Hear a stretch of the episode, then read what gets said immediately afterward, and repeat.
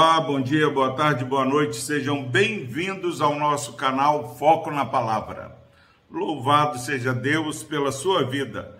Palavra do Senhor que se encontra no livro de Neemias, capítulo 9, versículos 15 e 16. Pão dos céus lhe deste na sua fome, e água da rocha lhes fizeste brotar na sua sede e lhes dissesse que entrasse para possuir a terra que com mão levantada lhes jurastes dar. Porém, eles, nossos pais, se houveram soberbamente endureceram a sua cerviz e não lhe deram ouvidos aos teus mandamentos. Graças a Deus, meu irmão e minha irmã, pela sua preciosa palavra. Estamos diante de um texto é, precioso da palavra de Deus. Neemias, servo de Deus, copeiro do rei, ele é levantado por Deus para reedificar os muros de Jerusalém. E aqui diante é do quadro que ele contempla em Jerusalém, ele faz uma confissão de pecados.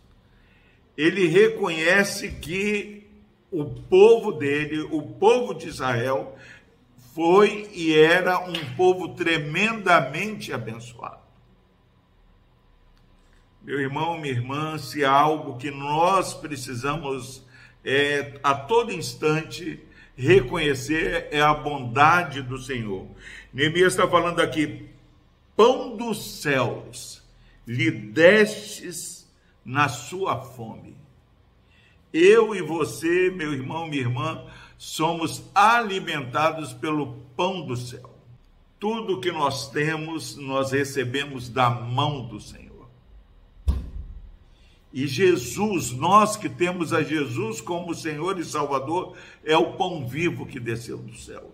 Então, o pão para o nosso corpo físico, o, o pão para a nossa vida espiritual, é bênção do Senhor. Deus ele é incansável. Deus ele não desiste do seu povo. Ele faz surgir, ele traz à existência aquilo que não existe para nos abençoar. O povo estava caminhando pelo deserto e da rocha Deus faz brotar água para saciar a sede.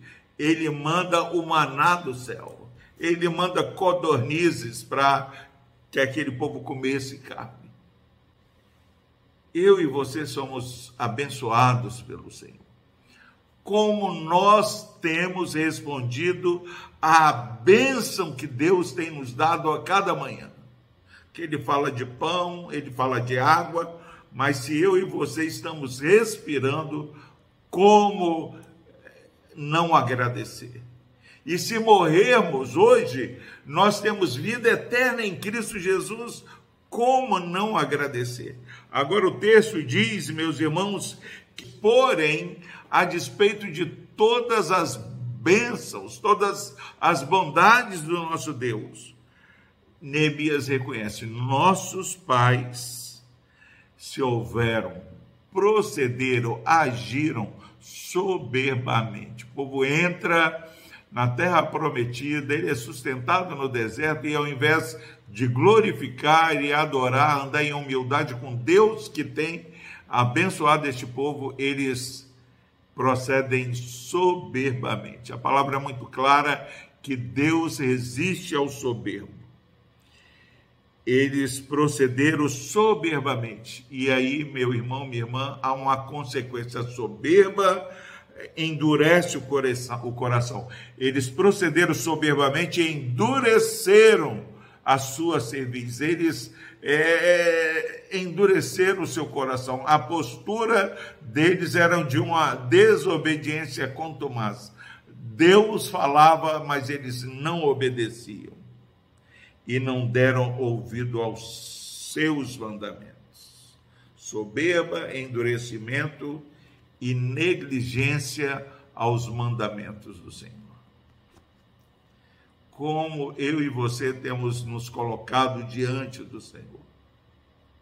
Temos andado de maneira humilde, ouvindo e obedecendo a voz do Senhor, ou temos andado de maneira soberba, é, com o coração endurecido, não dando ouvido aos mandamentos do Senhor.